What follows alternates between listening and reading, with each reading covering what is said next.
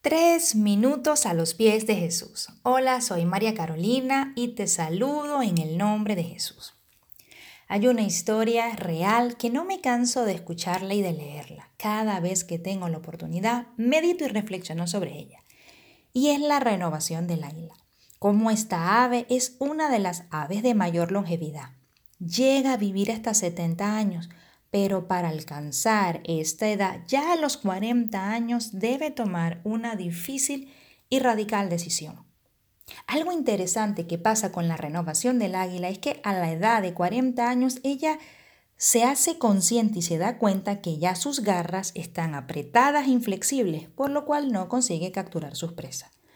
El pico está largo y puntiagudo, curviado, apuntando hacia el pecho.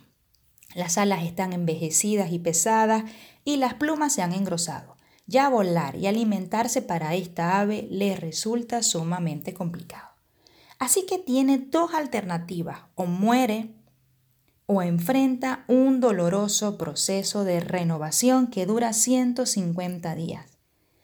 Esta ave, el águila, está consciente y decide volar hacia lo más alto de una montaña para poder ser renovada.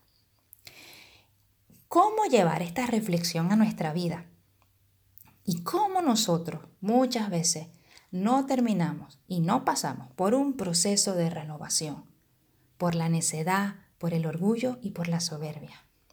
Dice la palabra de Dios en el libro de Proverbios capítulo 19 versículo 3 que la necedad del hombre le hace perder el rumbo y para colmo su corazón se irrita contra el Señor.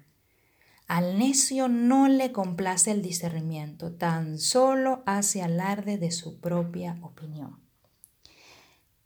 Todos en algún momento necesitamos ser renovados en algunas áreas, pero muchas veces el tener una posición de necedad, de soberbia y orgullo no nos permite inclusive reconocer o que necesitamos a Dios o que necesitamos ayuda o que necesitamos cambiar.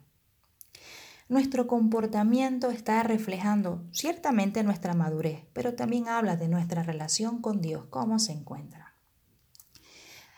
Pongamos toda nuestra confianza en Dios a partir de este momento nuevamente y no en lo mucho que sabemos. Todos necesitamos ser renovados en algunas áreas de nuestras vidas. Emprendamos ese vuelo de victoria con la ayuda del Señor. Pero es momento que recordemos también lo que dice Proverbios 21, versículo 29. Y es que el necio, el que se muestra inflexible en sus decisiones, es malvado, dice la palabra, pero el justo examina su propia conducta.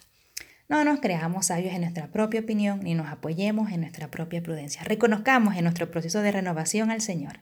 ¿Qué piensas tú de esto? Déjanos tu comentario en iglesialatina.com y que tengas un día muy bendecido.